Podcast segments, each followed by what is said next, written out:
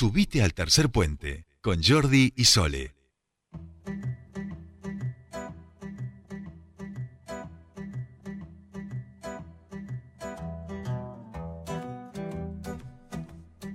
Continuamos con más tercer puente y les dijimos, bueno, hoy último día en que nosotros podemos hablar aquí de eh, lo que viene de, elecciones del día domingo, aquí el 24 en la ciudad, se va a elegir para renovar la mitad del Consejo Deliberante, nueve concejales titulares, nueve suplentes y a la vez también por primera vez se va a votar en un referéndum popular para decir sí o no a la enmienda de la Carta Orgánica. Nosotros, por supuesto, íbamos a recorrer algunas de las propuestas, queríamos hablar, por supuesto, con Mercedes Lamarca, candidata a concejala por Libres del Sur. Bienvenida a Tercer Puente. Jordi Sole te saludan. ¿Qué tal? Buenas tardes, Jordi Sole. ¿Cómo están por ahí? ¿Qué tal, bien, bien, bien.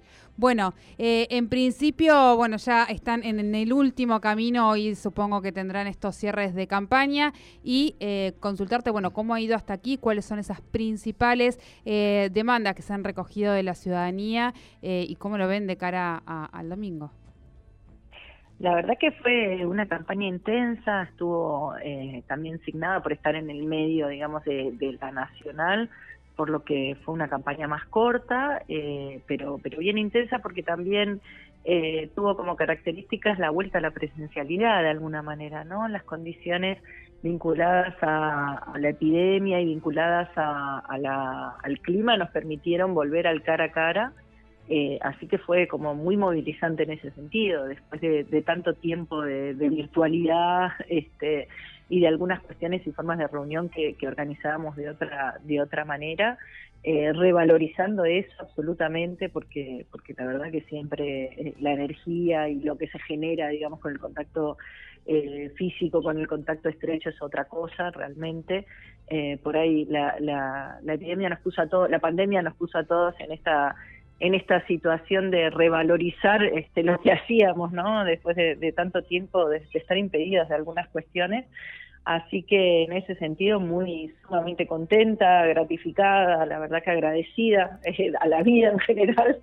Y, lo que nos vino a ratificar un poco también eh, los recorridos y los contactos que aparte fueron este muchos y con, con mucha cantidad de gente al aire libre, con los cuidados necesarios y demás, fue que esto que decíamos al principio que tenía que ver con las desigualdades en una ciudad tan rica y tan próspera como Neuquén, este, es como la característica de, nuestra ciudad. Así que un poco confirmar lo que veníamos diciendo y esto lo podemos trasladar este, a, todas las cuestiones eh, que, podamos pensar, ¿no? Desde la cuestión de infraestructura, de equipamiento urbano, de acceso a los servicios.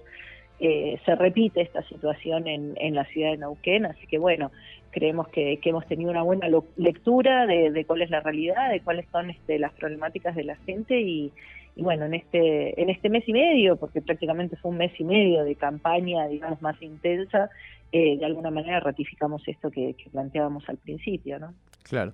Eh, Mer, ¿cómo pasas ahora estas, este fin de semana, digamos, alguna y la jornada del domingo?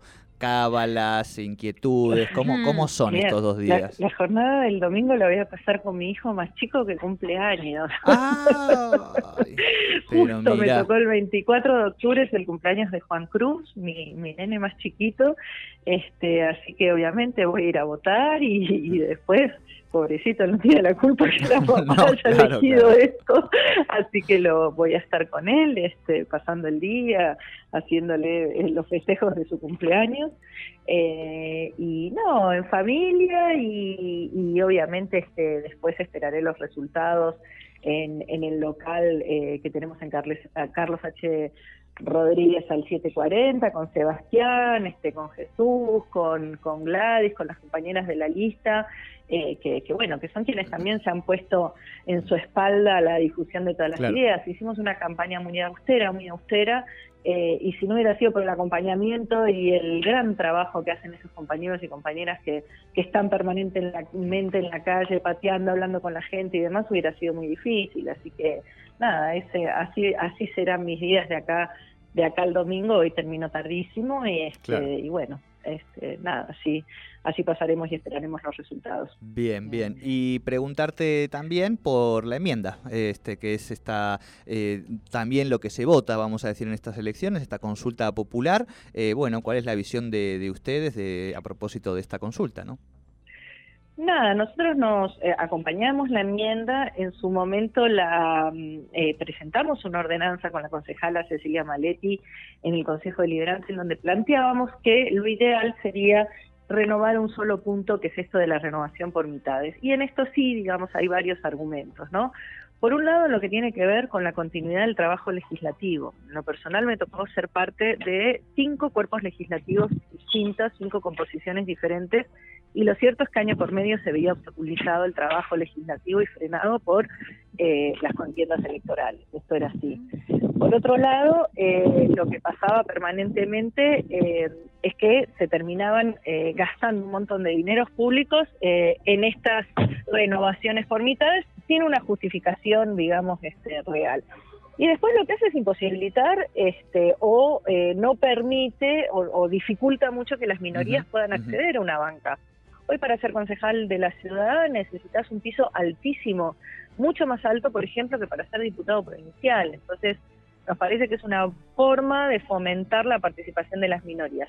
Después se agregaron otros temas que la verdad que nosotros estamos de acuerdo, nos parece que son más de forma que de fondo, nos parece que para la discusión de los otros temas que se agregaron, que tiene que ver con la perspectiva de género, con los organismos de control externo, con las personas con discapacidad, habría que ir a una reforma eh, de la Carta Orgánica y discutirlo a fondo y con los sectores involucrados, porque, insisto, a veces parece que eh, poner, una rampa o decir algunas cuestiones ya es eh, tener políticas inclusivas para las personas con discapacidad y esto realmente no es así y merecen discusiones mucho más a fondo, pero bueno, los consensos en el Consejo hicieron que saliera así la reforma y bueno, esperemos que la gente tenga claridad para para la votación de, del 24, pues se necesita un piso alto, digamos más del 51% de los votos afirmativos, para que efectivamente este, esta enmienda se lleve adelante.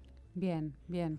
Bien, bueno, eh, éxitos el día domingo. Mercedes, gracias por tu tiempo con Tercer Puente.